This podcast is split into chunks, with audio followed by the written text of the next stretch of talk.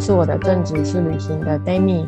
今天邀请到的是一位我心目中的，呃，一直很崇敬的老师。他是带领我进入催眠疗愈学习的一位老师，叫做毛毛老师。然后我先从他的生命历程来先大概介绍一下。毛毛老师从研究所毕业以后，他就先到教会任职了全职了一年，然后接下来他就到了知策会。去受培训了大概两年，哎，半年的时间。再来的话，他就到了金融业上班。那这么一上班就是二十年。后来因为一些因缘际会，他就接触了催眠疗愈，几乎就是把所有的时间都给了催眠疗愈。所以这近四年来，他成为了全职的催眠疗愈师以及催眠培训讲师。那中间他也有到生命线受培训，然后也有线上。咨询个案了大概一年的时间。那今天我们到后面会聊很多催眠相关的东西，也许没有接触过催眠的人可能会有一些些听不懂。那有对催眠有兴趣的人也可以听听看。总而言之，我觉得今天的内容真的非常精彩。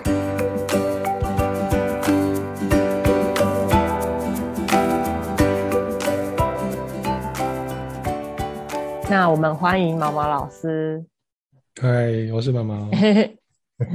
好，哎，我我先好奇，什么是资策会培训城市设计啊？那个资策会，它其实是应该是说资讯资讯的那个促进会啊，就是早期在推动电脑化的时候的一个很重要的一个单位。然后它有举办一些职业培训，嗯，有点像现在职训局的一些训练课程。对啊，然后那时候我其实并不是为了把它当做一个职训，我只是觉得可能之后电脑很重要，所以我就想说学学电脑也不错。对，就想说去学电脑，但没有想到就这样进了金融业，这样，哈哈哈哈也算是一个意外。那老师研究所是什么科系的？我研究所是。也是生物相关的，我大学是念生物系，对，然后研究所是念微生物，微生物研究所，嗯，呃，研究细菌啊那种比较对。你那个时候有兴趣吗？我那时候会去读，是因为生物系毕业之后不知道要做什么工作，然后就想说，那就不如就继续读研究所好了。哦，对。然后其实研究所毕业之后，也还是不知道要做什么，有投了大概三四封履历，然后没有回音，我就后来我就去教会参加那个教会的活动，有一年的时间都在教会帮忙。那个是有有那个有 offer 有有薪水的帮忙？没有哎，他是没有薪水的。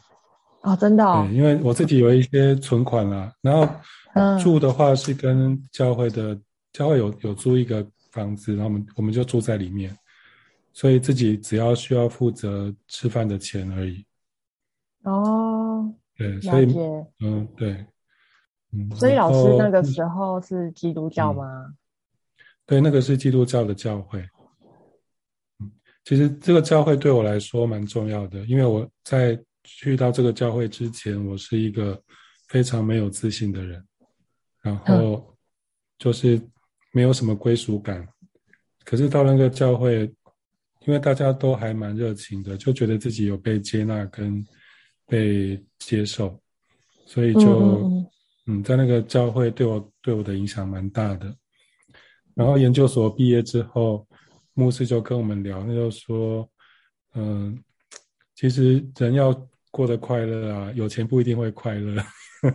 嗯嗯，所以就觉得，哎，那来教会一起学习，这样，对，所以那时候我也觉得，哎，蛮有道理的。然后一方面也是不知道要做什么工作，就就去教会这样。所以我是在教会在那边待了一年之后，然后教会有一个姐妹，她先去上了这个课，她她觉得不错，所以也介绍我去参加这个培训，这样。你是说教会的培训吗？对，我去参加自测不是那个自测会的培训，自测会的培训是教会的姐妹推荐的，所以我才有这个缘分去上这个课，然后，然后因为那时候刚好公司大概都在推电脑化嘛，二十几年前，大概二十五年前，嗯，所以就有很多公司都有工作机会。然后那时候我就看银行的待遇最好，所以我就去银行。哇，居然是因为这样子，好有趣哦。对。所以其实你的那个研究所啊，大学的科系跟你的那个什么自测会跟银行业都没有关系。对啊，都没关系。对。那个时候会选择银行业，纯粹是因为他的那个那个薪水什么待遇比较好。其实差蛮多的。我记得那时候就是他有好几个公司嘛，那一般公司新进人员大概都是四五十万一年的年薪这样。可是那时候我去的第一家银行，它的年薪就差不多七十二万，就差蛮多的。哇塞，差超多的。对啊。嗯嗯嗯嗯嗯。对，那家那家金融单位的待遇蛮好的。嗯嗯嗯嗯嗯。嗯。是在里面是在做什么啊？因为我对金融业里面就是完全不了解，里面的工作内容是什么？金融业当然它其实有蛮多分工的，当然它有本身银行的业务，然后会有一些柜我们常会接触的柜台的一些那个服务服务的人员，然后也会有理财专员，然后会有一些就是后勤资源的，比如说要拟定一些行销计划啦，或推动什么活动。然后我那时候就是做城市设计。嗯嗯嗯嗯，你之所以会做城市设计，是因为你那个时候有去资策会培训，对不对？对对对对，培训只培训半年，然后就会做城市设计了，也太快了吧！它其实就是嗯一些架构啦，城市的架构，然后嗯嗯，城市当然有很多种，像 C 语言啊，然后银行里面早期主机它是用 COBOL。这些语言，它的逻辑上都是一样的，原理是一样的。然后我们就把商业的逻辑把它套用到城市里面，这样。哦，了解了解。好啊，那那个你你有提到就是你在教会全职吗？你是原本原生家庭就是基督教，还是后来你因缘际会接触教会，然后去碰触到？我们家其实呃没有什么宗教色彩，所以。对，但是我爸爸是天主教徒，然后我的两个哥哥有也有受洗，但我的话就没有。妈妈就是民间信仰，会拜拜的那种。嗯，然后我是到研究所有一次在操场运动的时候遇到教会的人，教会的人在办活动啊，他们办一个体育会，然后我的手表我就忘忘就放在操场忘记拿，他们捡到了，后来我就去。从他们那边拿到我的手表，我就觉得哎，这些人还不错，这样就开始接触，然后认识他们，后来就加入教会这样。然后后来那个你在教会，你还是离开了教会，对不对？对，后来还是离开了。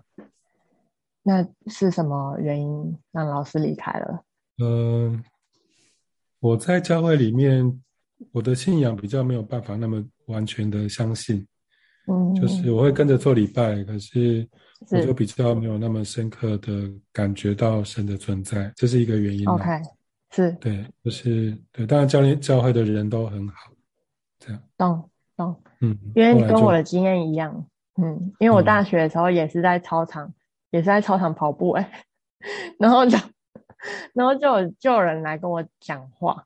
然后后来我就也是好奇心，所以就是跟着他们去看看，然后也是去了几次，然后后来，嗯，理由也跟老师差不多，所以后来就是我我真的只去几次而已，大概三四次吧，我就我就没有再去了，嗯嗯，但我后来还是有继续去，虽然没有全职，我就开始上班了，嗯，可是我后来，呃，也在教会也待了十几年才离开。十几年了，对啊，就是持续的，持续的，就是固定的活动啊，参加晨更啊、礼拜各种活动。对，哦，懂懂懂，都是同一个教会吗？还是不一样？对啊，同同一个教会，哦，同一个。哇塞，超久的。对啊，因为我自己的话，我大学好像接触了两三种不一样的，可是都很短暂，因为我全部都只是出于自己的好奇心，然后后来就觉得，嗯，跟我的价值观跟我的一些想法不太一样，所以后来就没有再接触。然后后来我有去接触，最近的是去年还是前年，我接触一个台北的教会，叫做 The Hope，它是一个非常非常新。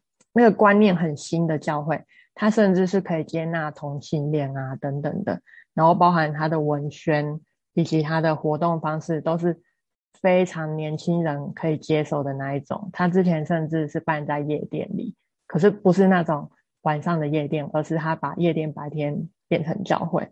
我就还蛮喜欢他们的，只是因为我也一直，呃，对我来说我去听那些讲道啊，我都只是去听他们的一些学习，看我能不能学到什么，但我并没有办法去全然的相信这件事情，嗯，所以我就也都有时候有时候有有去，有时候没去，嗯，然后老师说，老师在那个银行金融业。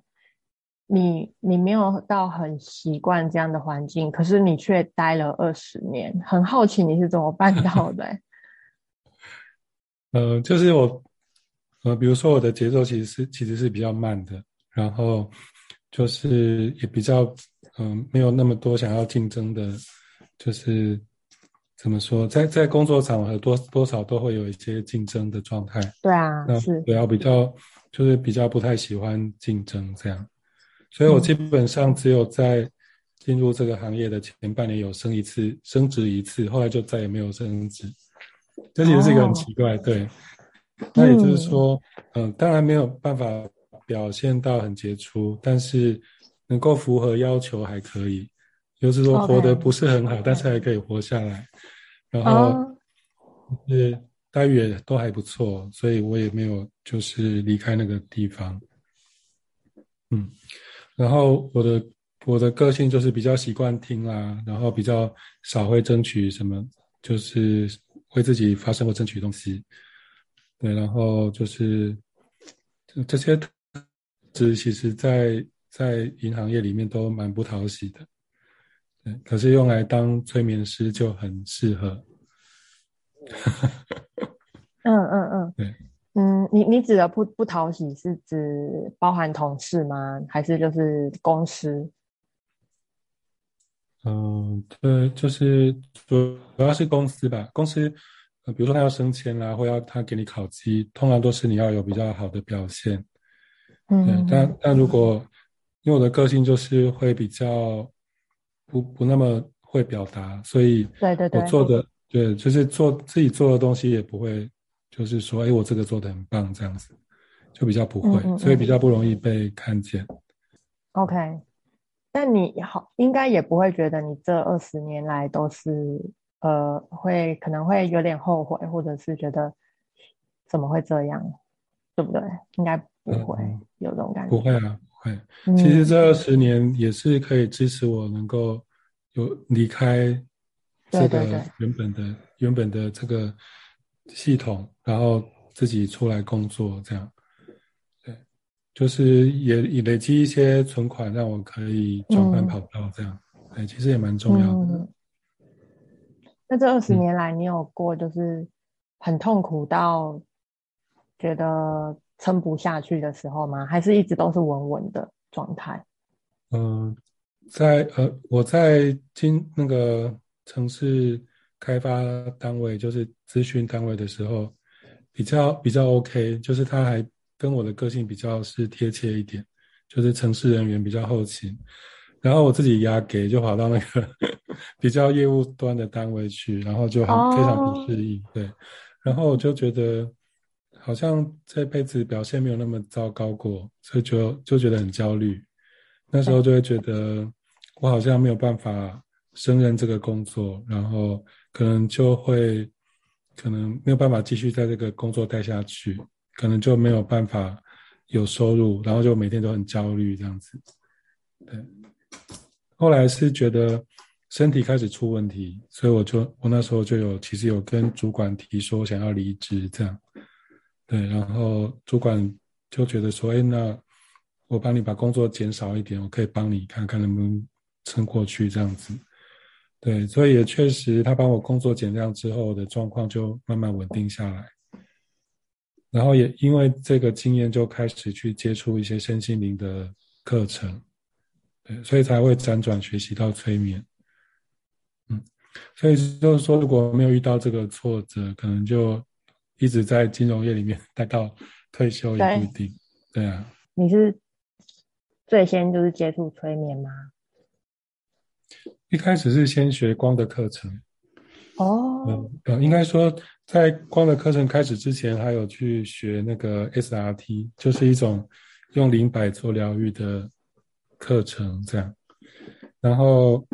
学习光课之后，有一次老师就有聊到说，他的父亲在住院的时候，就是有一些志工他们会用用一种叫做大爱手的疗愈，就是会把手放在他爸爸身上，然后他爸爸后来就是很期待这些人来来给他，就是有一个陪伴跟疗愈的时间。嗯，那时候我就跟老师说，哎，那我也很想学这个大爱手，然后他就说。现在好像台湾没有人在教，可是有一种叫做灵气的，灵气就跟大爱手很像，所以我就去学灵气。然后那个上课的时候，灵气的老师就跟我说，他觉得我很适合学催眠，所以我就跑去学催眠，这样。对，嗯嗯嗯，嗯，就学了催眠，就发现这个工具非常适合我。嗯嗯嗯，你应该也是有先被催眠过才去学，还是你就直接去？没有哎。我根本不知道什么是催眠，对对对。然后你就去学，你都没有被催眠过。对，因为老师说我就去做，很听话的学生。对，然后一开始我我我上的第一个催眠课的老师，其实对我影响蛮大的，就是很感谢他。对我后来也陆续还有跟不同老师学习催眠，这样。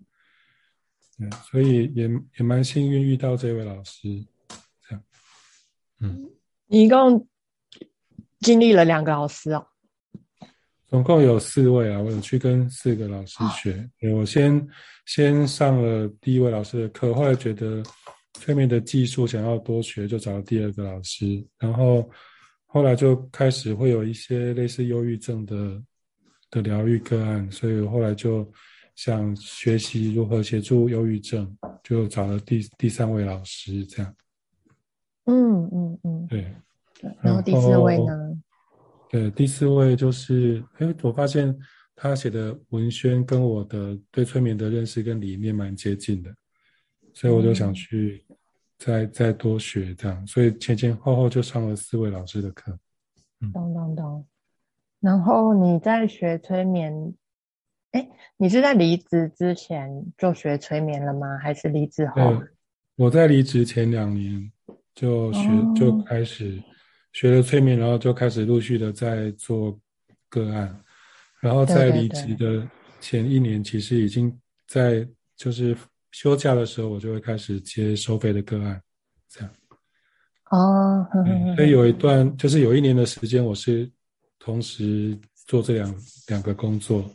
对，也说也在这个过程有一个比较啦。我也觉得做催眠助人对我来说是一个非常有意义跟有有价值的工作，会让我觉得自己会让自己觉得嗯自己很棒的感觉，嗯，可以帮助别人，然后也觉得这个工作非常有意义，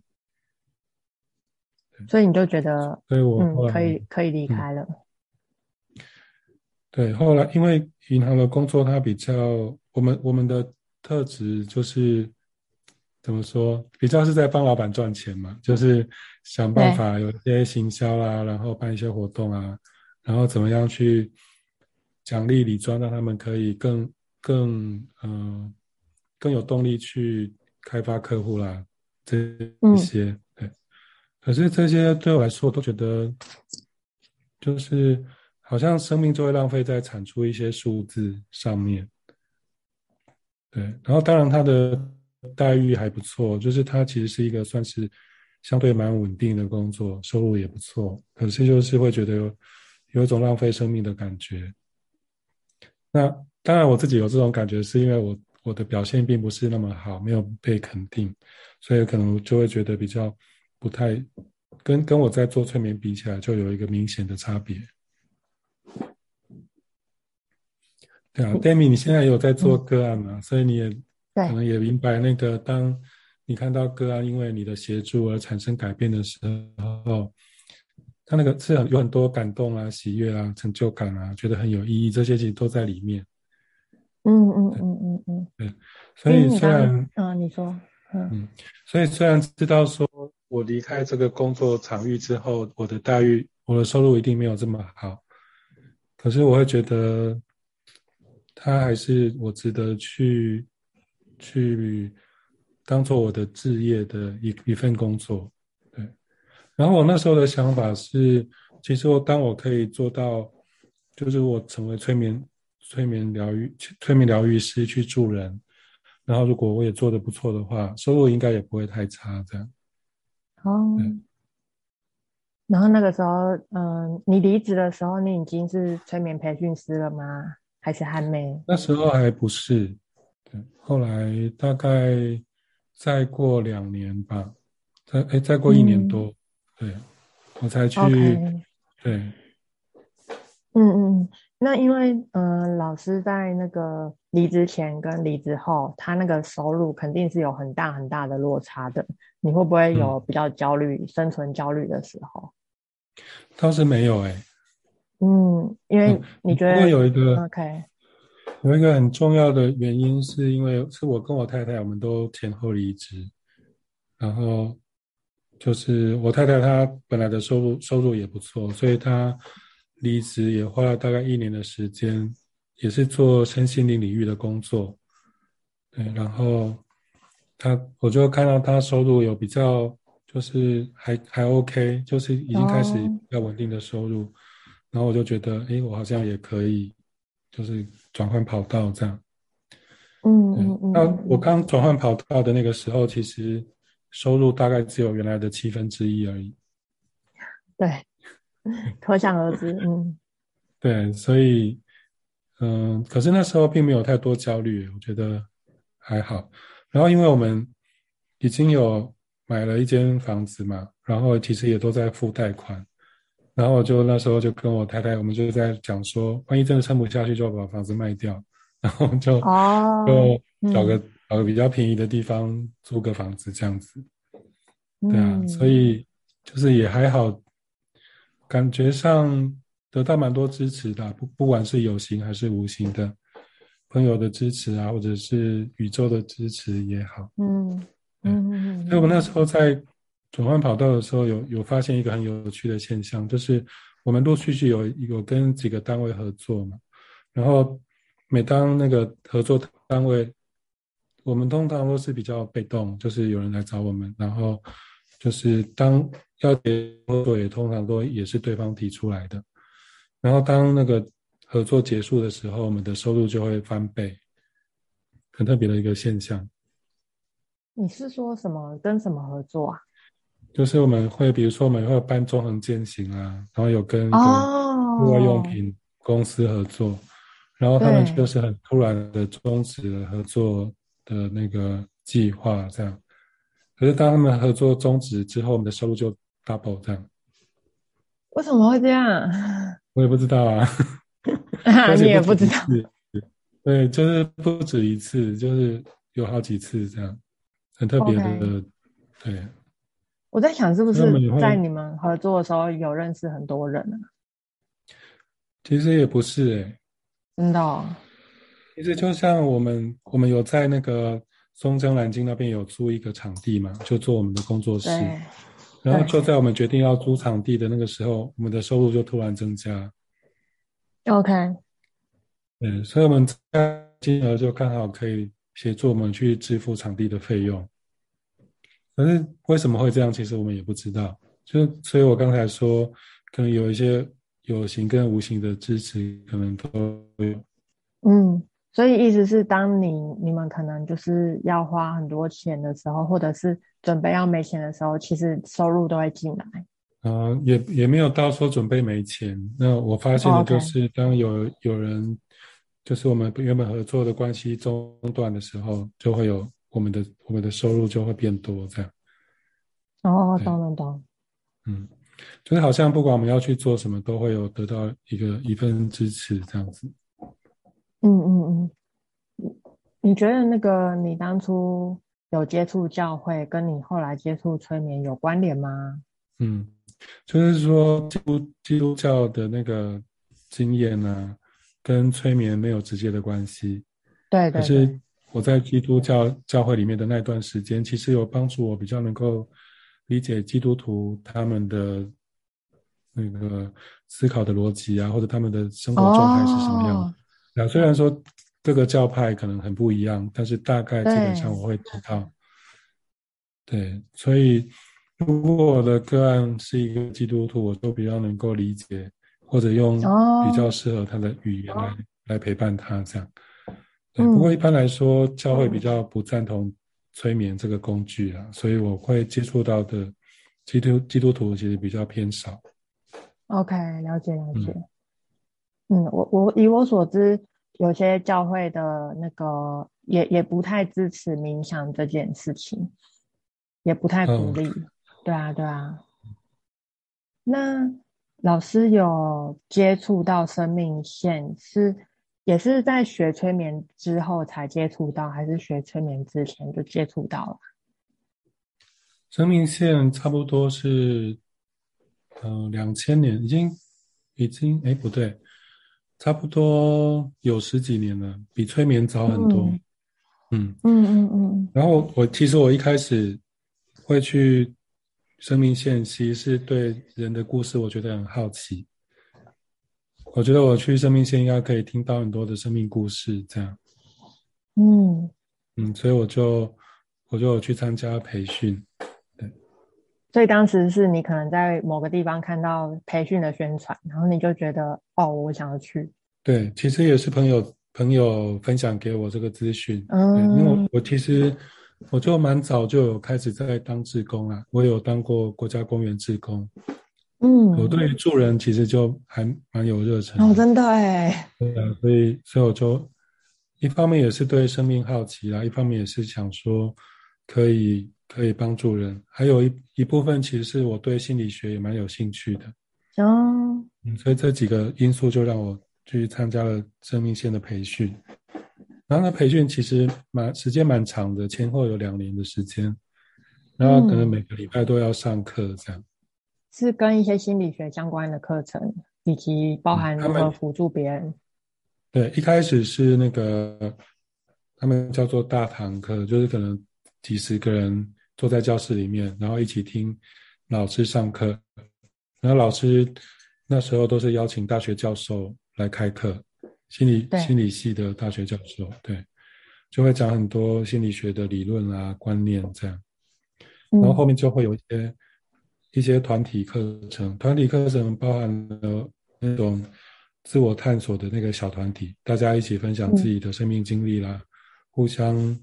嗯，认识自己的特质，透过互相的一些回馈，这样，然后再来就会进入到一些智商技巧的演练，怎么去聆听，怎么去同理，然后怎么去回应，回应那个就是案主案主提出来的一些议题，这样。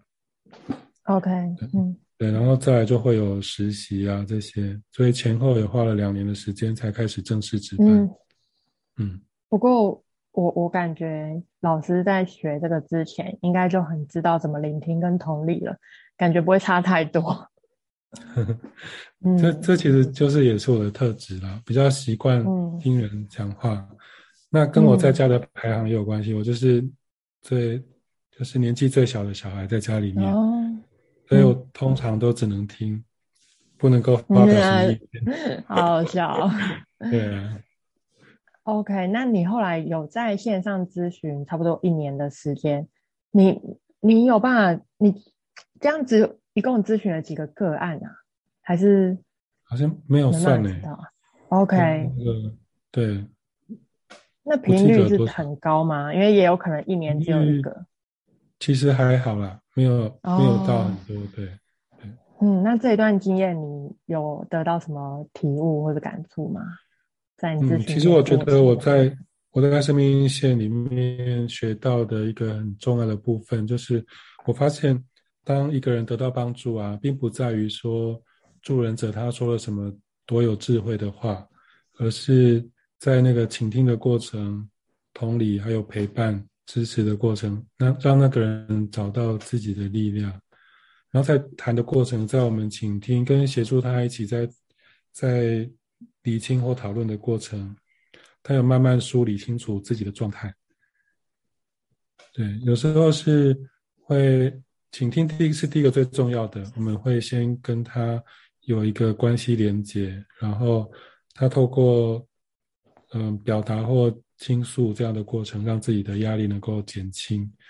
再来，我们可能会去协助他理清，然后可能会引导他去做一些思考，自己为什么想要想会会嗯嗯做这事情，为什么会有这些情绪这些，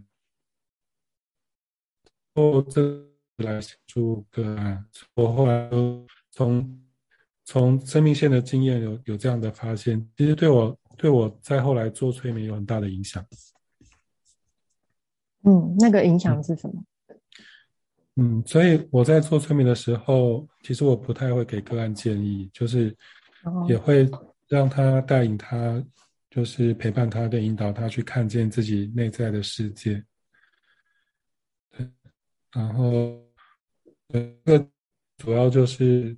从生命当中、生命线里面得到的经验，倾听跟同理，还有支持跟陪伴，才是真正对个案产生帮助的一个历程。这样，OK，懂。嗯嗯，对。然后加上催眠这个工具，其实因为我们的潜意识本来就很有智慧，只要让个案自己去探索内在世界，然后透过我们的陪伴跟引导，就可以对他产生很大的帮助。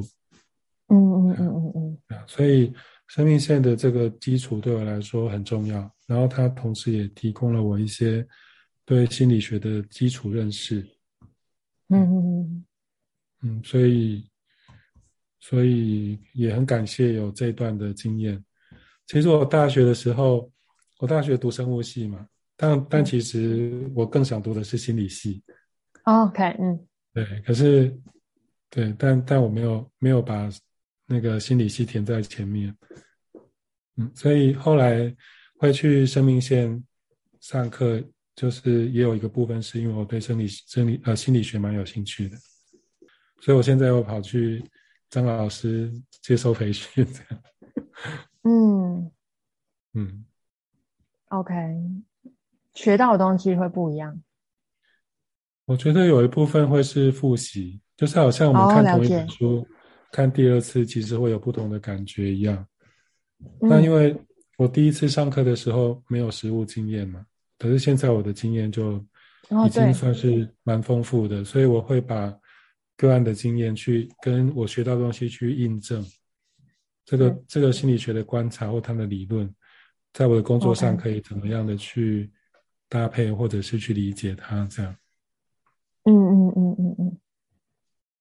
老师刚刚提到那个你的生命线的历程，以至于你对你催眠的时候的方式会有一些影响。然后我觉得很神奇、很不可思议的是，你生命线的那个历程，甚至也影响到你的学生，也就是我。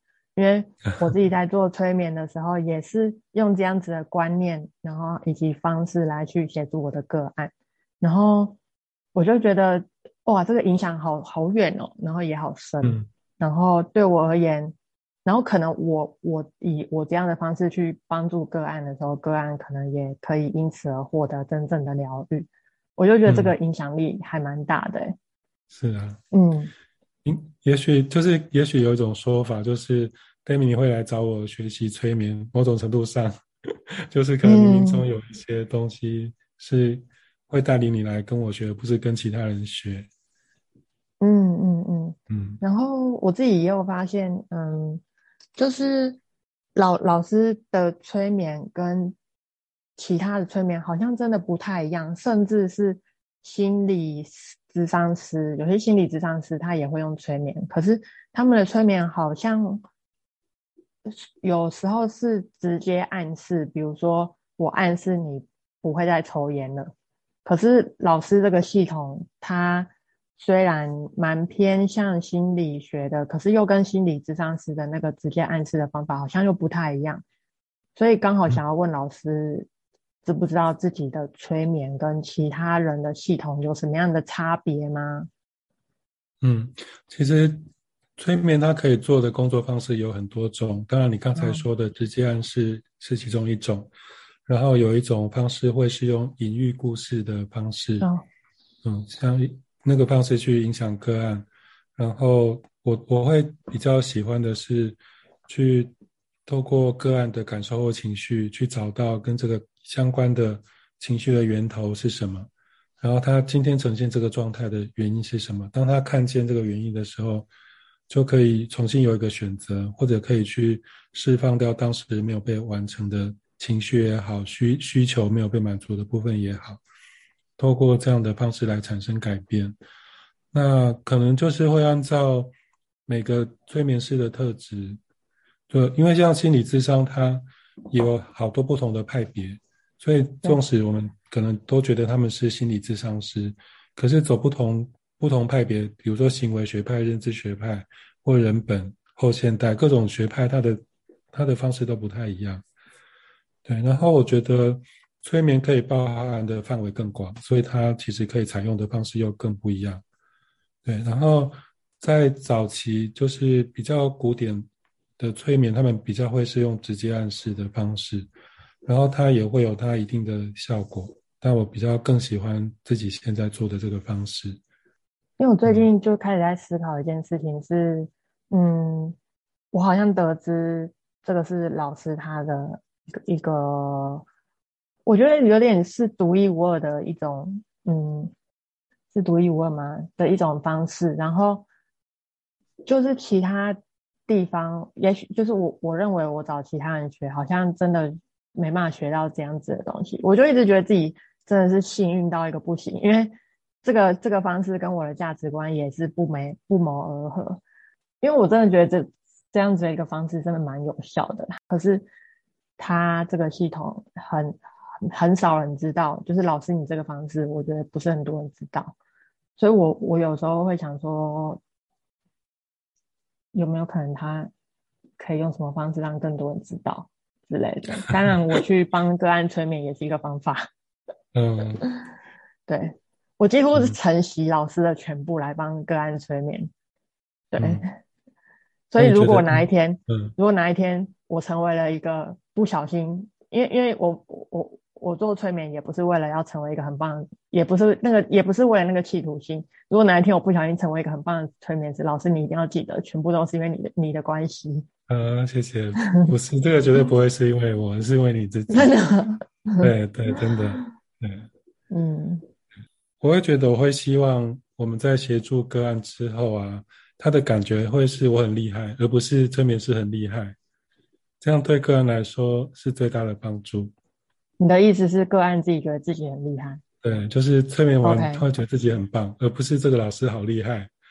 这样对对个人来说才是最有帮助的。是是是，嗯。可是可是，如果他不是觉得这个催眠师很厉害，这个这个催眠系统就不会被，哎，我也不知道，就就会因此而不被 广广为人知吗？那我我觉得，如果它是有效的，自然会慢慢的拓展出去。哦，也是，也许被你催眠过的人，他也会想学，他就会问你，你的老师是谁之类的。对对对对。然后所以有也有一些同学是这样来学习的，嗯，是。对，然后就是，其实我也一直都没有想要用很很多推广的方式来进行，我都，然后我每次上课人都少少的嘛，然后我就会觉得来的都是对的，都是刚都是该来的人。嗯，就会有这种想法。OK，嗯，那那个老师，嗯，老老师在教导催眠的时候，应该也会遇到一些挫折吧？就是，嗯，也其实还好，还好哈。嗯，挫折，我想一下，对，感觉应该还好。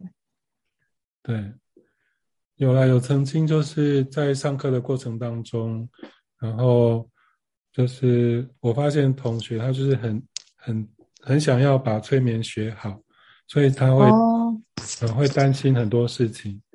嗯，那当然是，嗯，怎么说呢？他可能会觉得，哦，就比如说我在介绍催眠，可能有一些那个权威式的啦、许可式的啦，跟合作式的。然后我在解释这三种形式的催眠的时候，同学就一直听不懂。然后，所以我就后来跟他说，这个其实也不是那么重要。然后后来同学就有点生气，然后他说：“我就很想学，你怎么告诉我它不重要？不重要，你干嘛要讲？” 然后我就发现同学就是很想要把每个步骤很小心的做好，这样。那我就因为我发现，我就跟他说：“你不用担心自己犯错，这样。”嗯嗯嗯嗯。然后同学就爆掉了。哦，了解了解了解。对，他就很生气，然后就就中途就退训了，这样。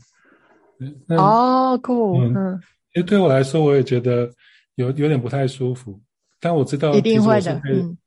我是被投射了某一个角色，这样。哦。可是我还是会觉得很不舒服。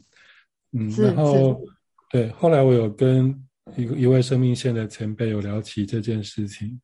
然后前辈就讲说，其实如果你自己也有情绪的话，你应该要回到自己身上看看，你身上发生了什么事情。对，所以他这么跟我讲，其实对我帮助蛮大的。他的意思是，呃，你会有一点点不舒服，可能跟你自己也有情绪有关吗？啊，真的，我我已经觉得，怎么可能遇到这种事不会不舒服 OK，如果是那位前辈的话，他一定可以做得到，这是我知道。真假好？对，因为他 他很理解这个人，他为什么会有呈现这样的状态哦。所以当他理解之后，然后我自己又没有这种，就是如果我有相关经验，我都已经处理好了的的时候，我就不会被这样的行为引发我的情绪。哦，嗯，因为我自己可能也有过去有遇到过类似这样对我发脾气的人。然后我可能就会觉得也很不爽。那我如果把自己这个过往的经验把它处理好之后，我再遇到类似对我发脾气的人，我就不会有这种不舒服的感觉。对，所以我可能就对我来说，我就需要从我自己的愤怒或者生气，去找到我自己在在意什么东西。嗯嗯嗯。可能我是不是我觉得我的权威被挑战了，或者是？我我自己这么珍贵的东西被否定啊，所以让我觉得很很生气。对，那那那我是不是这个行为是不是代表他真的否定我，还是他有其他的原因？还是那为在遇到别人否定我觉得很重要的东西，我就要生气呢？背后可能就还有一些可以探索的地方。嗯，所以其实我们在做助人工作也会。不断的透过这些互动或我们的感觉来学习，这样。那关于刚才那件事情，老师有办法具体说出你背后的原因，后来有找到吗？嗯，我我其实没有特别去找，可是我到我有开始去想说，那我在我自己有情绪的时候，我可能就要回到我自己身上去看看那是什么。嗯，好像也不是这么容易哈，是吗？嗯，我没有特别去，没有特别去找那是什么。对，嗯嗯嗯，我我在自从学了催眠以后啊，我遇到别人可能虽然虽然很少人对我发脾气或是有情绪，可是自从我学了催眠之后，我遇到有人对我说出一些很不舒服或者是有一些情绪的话的时候。我我发现我变得比较不会有情绪，嗯。的原因好像是可能一方面自己某些地方处嗯处理掉了，可是更大的我发现是我会开始去理解他背后可能的原因，因为我就会开始理解他，他有他的可能是创伤，或者是他有他的不舒服要去处理，才会对我造成一些攻击性的言语。对，然后我就觉得这个对我帮助好大哦。嗯嗯，可是这个有点像是从理解别人来去发现，来来去感受到自己不会受影响，透过理解别人的方式。你刚刚说的这个历程就不是我教的啊，是你自己嗯自己做到，而且我认为你这部分一定做的比我好。没有。对对啊，所以我觉得，如果你成为很有名的催眠师，那是因为你自己很棒的关系。不可能，不可能会有所谓很有名的催眠师。我觉得，呃，应该会说很厉害的、很好的催眠师这样。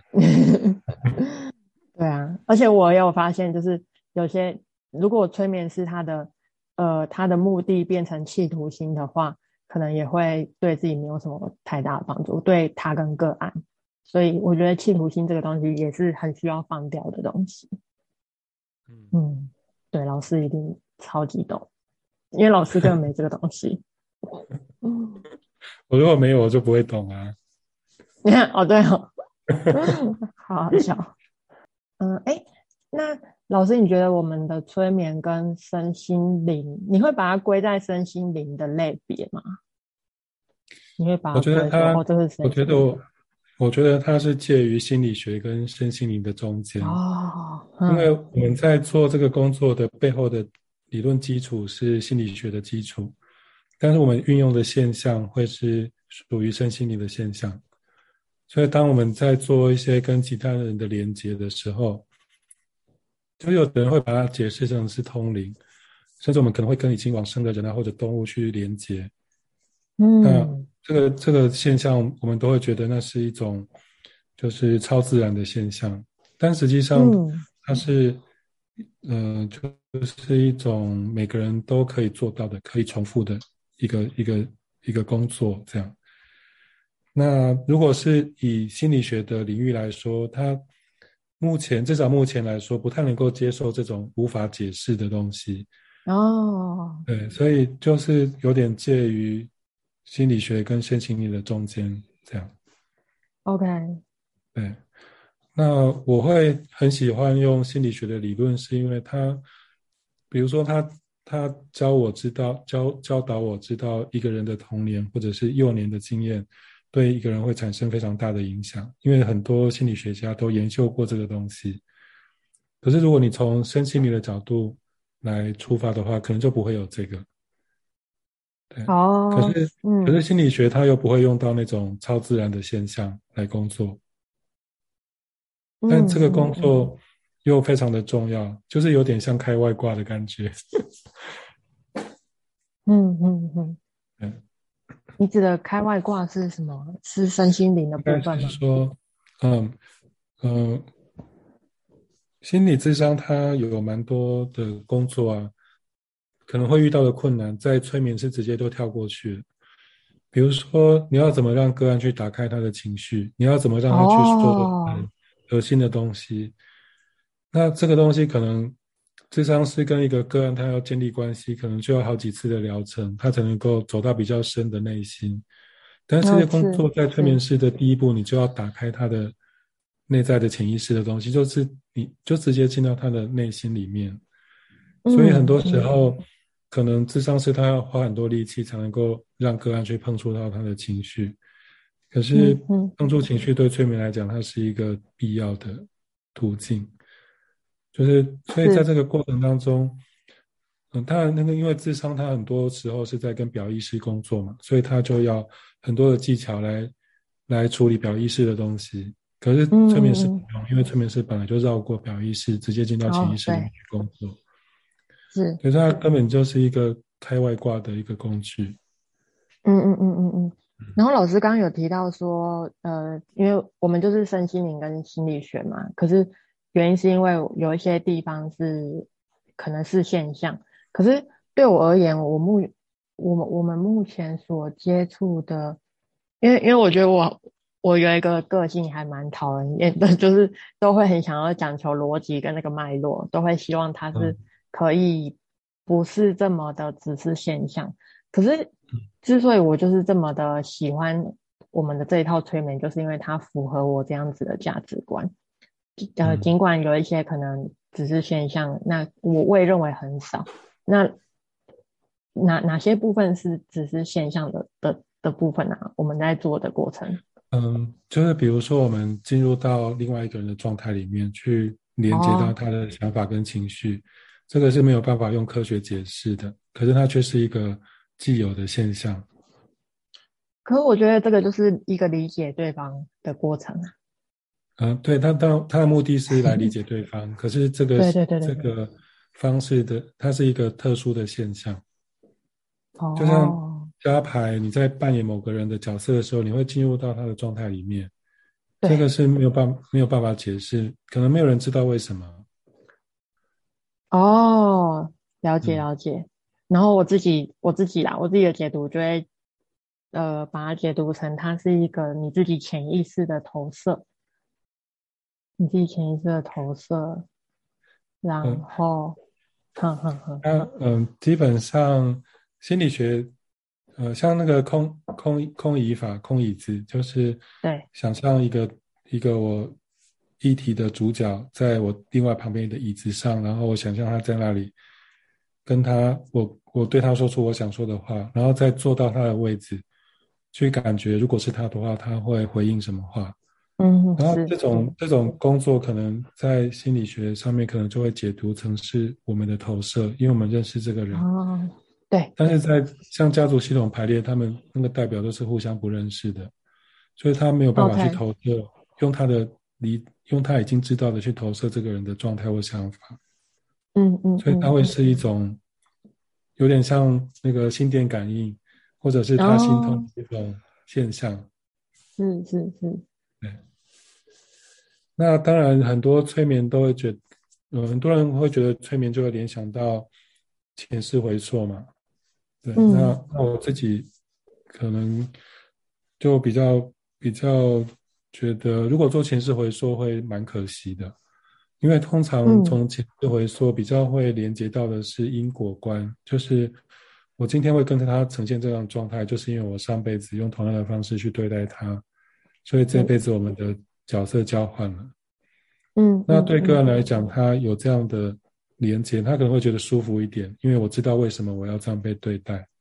对，嗯，可是我会觉得这样很可惜，是因为这两个人的互相对待的方式，其实跟他们生命当中的信念、价值观，还有他们的生命经历都有非常大的关系。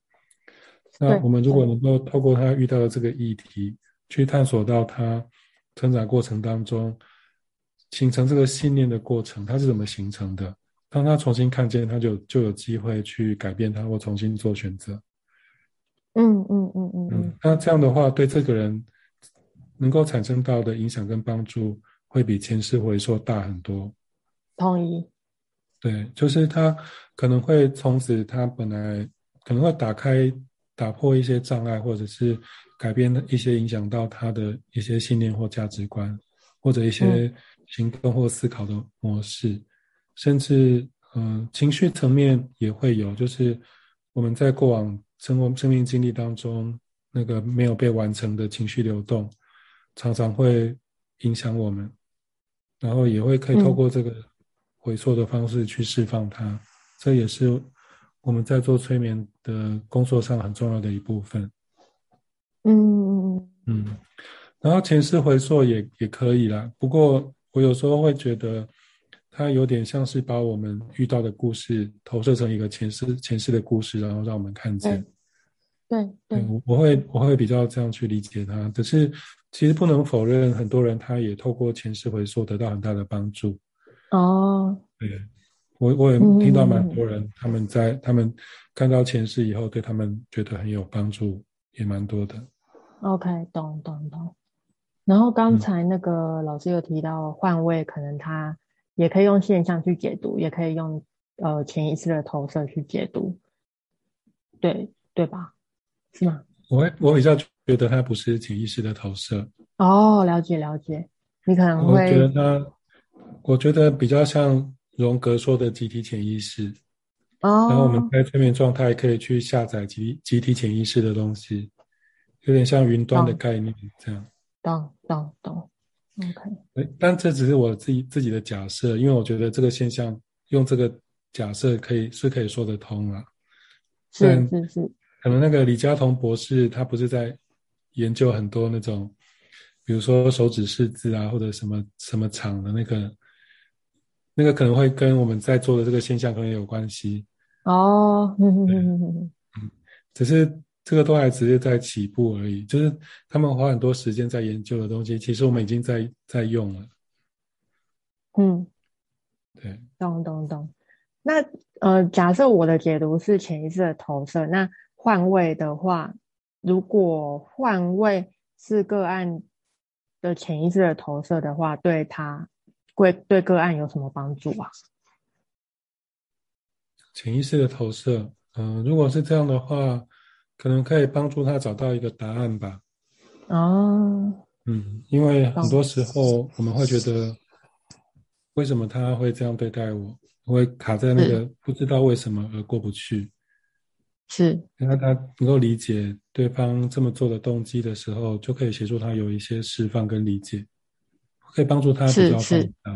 嗯，是。那如果他是一个集体潜意识，是一个现象学的话，也许我在换位的时候，爸爸真的是这样想。那对个案的帮助又是什么？有时候啊，嗯，个案他在催眠之后，他会问说：“老师，那我刚才看到的是真的吗？”对啊。对一个人来说，对他如果是真的，他比对他来讲是比较有说服力的。那假设对，因为。我要原谅这个人，可能是因为我知道他是他是不得已的，那我会原谅他。那他是不是真的不得已？如果我知道他是真的不得已，那这个原谅当然就成立。可是我很怀疑他是真的不得已吗？的时候，嗯，他的效果就会打折扣。嗯嗯嗯嗯。然后其实呃，你也呃，就是有一些有一些个案会在我们工作之后，他可能会去询问当事人。用同样的问题去问他，然后他会得到一样的答案。对对对对，嗯。所以如果今天他可能是真的的话，我们可以化解的部分可能会比较大。嗯，对，就是他比较可以真正的、真正的就是从这个理解去产生改变跟变化。OK，了解了解，嗯，好。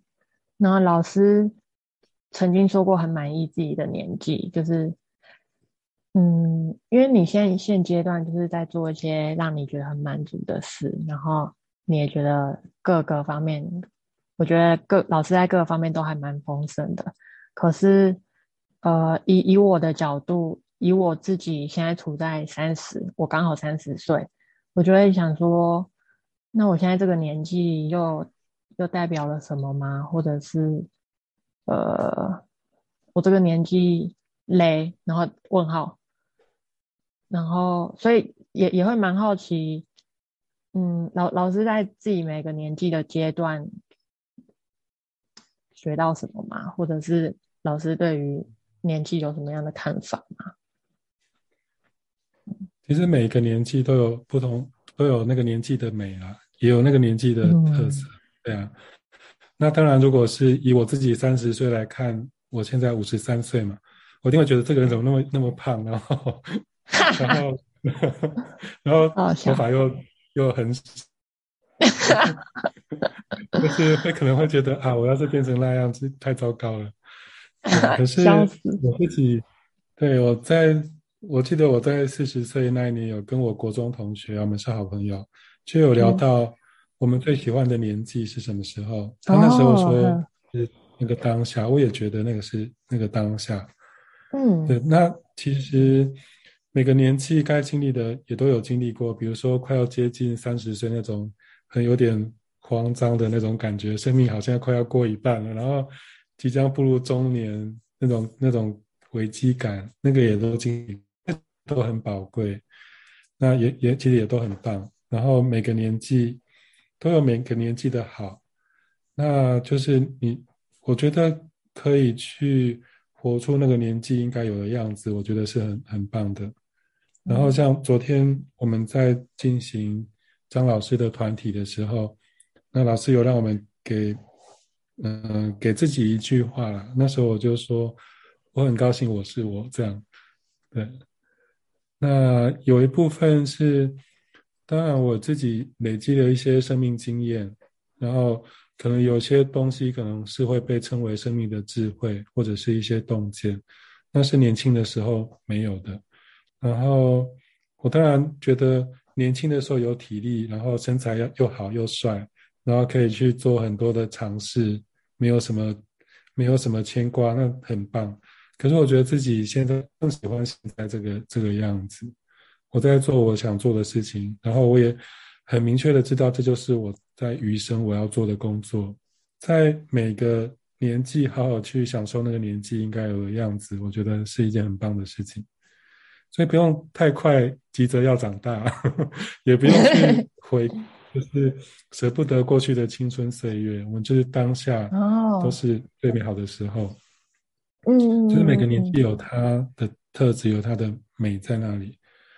然后我自己的父亲，我父亲今年九十二岁了。然后，其实我在年轻的时候会觉得，人的这么老，是不是会觉得有点，就是动作又慢，然后讲话耳朵听不清楚。可是当我看到父亲在他身边的时候，我感觉到是一种安心的感觉。就是这个这个老人家，他不用做什么，可是他会带来让我觉得是。一种连接，所以我会觉得，即便我到了我爸爸那个年纪，我还是可以给人这种感觉，就是我在旁边，他是觉得温暖、安心的。哦，对，所以这个这种特质是年轻人可能比较难难做到。是，对，嗯，所以我会觉得，我大概我我以前就是比较没有自信嘛，其实也不喜欢自己，然后也没有归属感。其实现在这些东西我现在都有，然后我觉得现在这样很棒。其实那时候虽然很多的担心，那时候也很棒，就是有无限的可能性，然后又很很年轻，又有体力，嗯，都可以吃那个吃到饱。我现在都没办法吃吃到饱。了解，嗯。然后当我们没有办法吃吃到饱的时候，就是吃比较精致，吃少一点。哦，是是，真的。嗯，你有提到你很开心，你是你自己。那，呃，然后包含你就是一个蛮适合，就是就是很适合做催眠师的一个角色。老师觉得这个跟天赋有关吗？或者是你觉得你摆不小心把哎是不小心，就是把你自己摆到摆到对的位置，或者是对跟你你你觉得这跟天赋有关吗？我觉得跟。特质有关。啊，特质。就是，呃，如果大家有接触过萨提尔的话，就会知道萨提尔的有四种应对姿态嘛，有指责型、讨好型、超理智跟打岔型。那我刚好刚好是讨好型的人，讨好型的人就是忽略自己，然后满足对方的要求，所以我就常常在观察别人需要什么，然后赶快跑去满足对方，这样。对，然后第一个观察力对催眠师来讲就很重要。然后第二个部分就是我想讨好他，所以我都是想要知道他在想什么，我要听他想要什么，我就比较不会去说我自己怎么样，而我要去听他想要什么。所以倾听也变成我一个特质，然后我也不会想要让对方知道我想要说的话，就是我会比较多倾听，然后是透过引导去让他感觉到我想要表达的东西。对，然后我自己个的节奏也比较慢，其实，嗯，如果你要。要绩效要表现，你可能要很快，很有效率。但疗愈它反过来，它是要比较慢，是要陪伴，是有点像无为的状态。对，那这些特质其实都是一种讨好型人格的特质。嗯，对。那所以，当然助人工作有很多种。那今天如果我不是属于这种特质的话，我可以用其他的方式来来帮助别人。那我会觉得这个特质还蛮适合做疗愈，这样。嗯，是，可是，呃，可是我认为老师是一个，呃，已经不需要讨好别人的人，但你却还是有这些讨好人的特讨好型的特质，怎么会这样？我的意 思是你，你已经很有爱了，就是你，你不需要讨别人的爱了，可是你却还是有这些特质，对啊，嗯，老师说，是因为那个就是我从小到大我培养出来的，应该算是一种能力吧。所以，我因为我也会不断的观察别人的需要，这已经变成的习惯，或者是我的观察力。哦，对，所以我我就会习惯听，先听对方讲什么，也不会太快告诉对方该怎么做，这些这些特质都会跟讨好型有些关系。所以在萨提尔的理论里面，如果因为讨好型的人就是忽略自己的求嘛，去满足别人，有需求权的概念。那可是当我知道我可以先也要满足自己、尊重自己的时候，我就我就会变成一个比较更适合从事助人工作的助人工作者。就是不是只是为了讨好，而我可以透过我的这些特质，成为一个能够帮助别人的人。哦，嗯嗯嗯嗯所以像那个刚才讲的四种特质啊，当他走到一致的状态的时候，也就是说他会尊重自己，也会尊重别人，会重视自己的感受，也会重视别人的感受，也会让事情圆满达成的这样的状态叫做一致性。那我在成成我在。呃，扮演讨好型的角色的过程当中，我就有培养出一些我特有的能力，还有本来就有的特质。OK。然后把把原本把尊重自己的这个要素再加进来的时候，我就会变成一个更圆融的状态，然后就嗯嗯嗯，就更能够用我原本的特质去协助别人。嗯，懂懂懂，了解。所以像像超理智型，它就会变成一个像。呃，像国王这样，当他能够走到一致性的时候，超理智就是只把焦点放在事情上面，他会忽略别人的感受，也也会忽略自己的感受。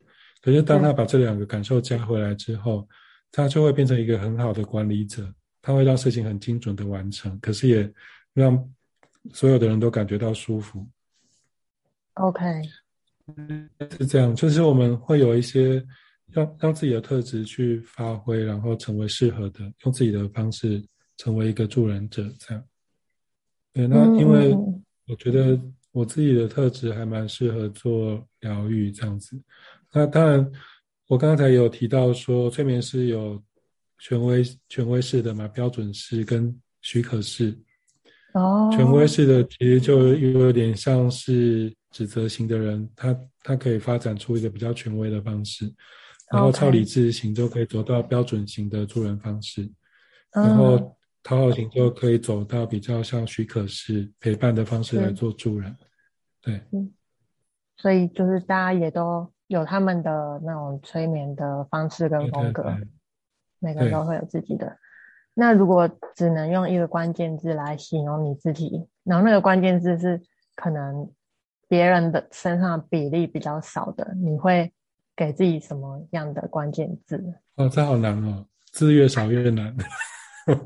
你你你也可以用一句话，或者是你觉得你有什么就是别人的比例比较低，可是你的比例却很高的东西。嗯，好，我觉得我觉得比较多是，嗯。假设跟陪伴吧，就是我比较不会，嗯，哦，好，那我会觉得我我我可能没有办法知道我的什么特质是别人没有的，但我我可以知道我是用什么样的方式来工作，就是说，我觉得我是用一个比较无为的方式来工作。所谓的无为，就是我会让个人去。引导他去呈现他自己真实的状态跟面貌，对，就是会用比较引导式的，然后不预设立场的方式，去看看今天潜意识会带个案去看见什么。嗯，所以我现在工作比较会是从个案找到几个比较重要的关键点，我认为对他来说比较重要的几个关键点，那很有可能是一个。比较重大的情绪或比较重大的事件，然后在催眠当中引导他进入到这个事件里面，去看看潜意识在这个事件里面他有什么样的想法，或者是想要让个案理解或释放的是什么。所以我就会用，我会觉得这是一种类似，有点像道家的无为的状态。OK，嗯，对，懂。那因为因为因为像老子他会讲说。无为而无不为嘛，就是因为你没有目的，反而你可以达到更多、更多意想不到的那个效果出来。是，懂。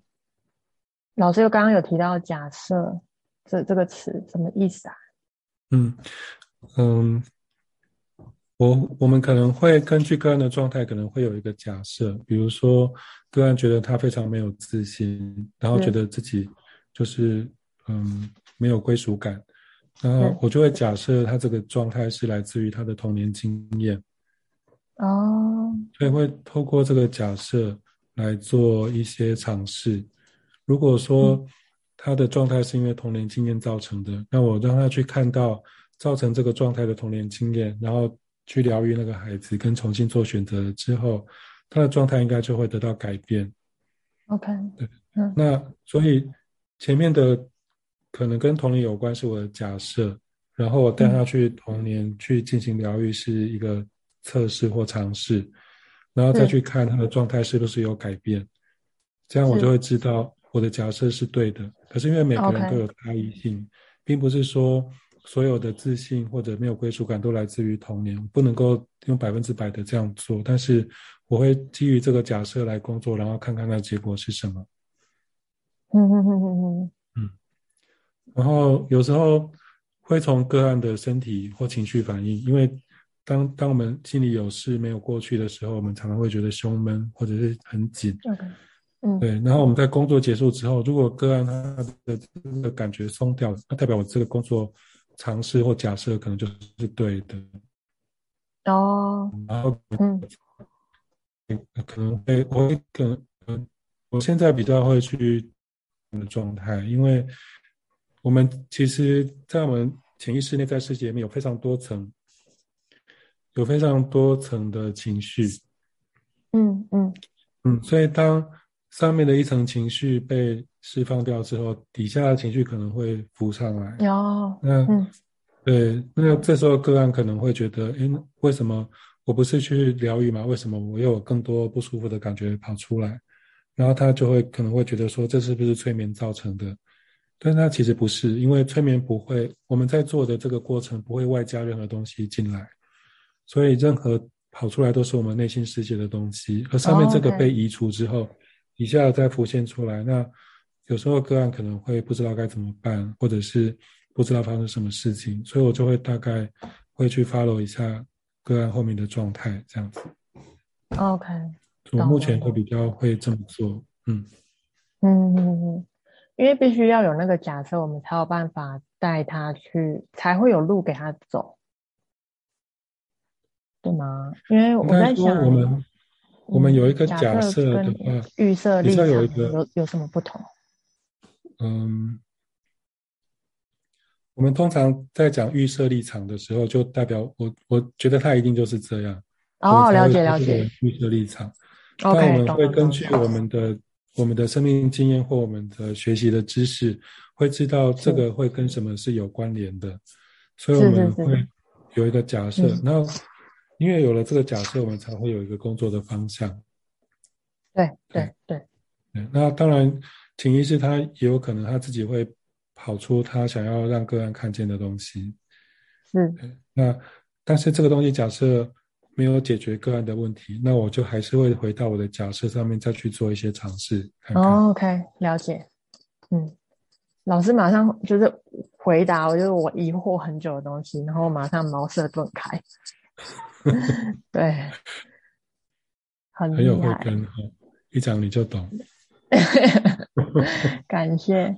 那 嗯，我就是仿刚有一题，就是想要请老师想象自己来到临终前，好，我帮你做催眠，然后想象你自己来到临终前，然后在临终前，呃，好，老师你先闭上眼睛。你要帮我催眠哦。假装一下，好，对，那好好好，然后你，请你想象你自己来到了临终前，然后，呃，这个临终前出现了什么样的场景？它是白天还是晚上？还是为什么出现的是蓝天白云呢？很好哎，很好很好，蓝天白云。你躺在什么地方吗？就感觉是草地上。哦，哼哼哼哼，旁边有其他人吗？